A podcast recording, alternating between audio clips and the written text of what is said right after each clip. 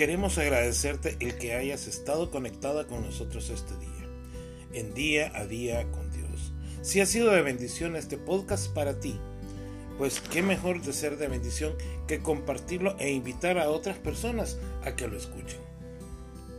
Que sea de mucha bendición en tu vida y nos vemos el día de mañana. Bendiciones.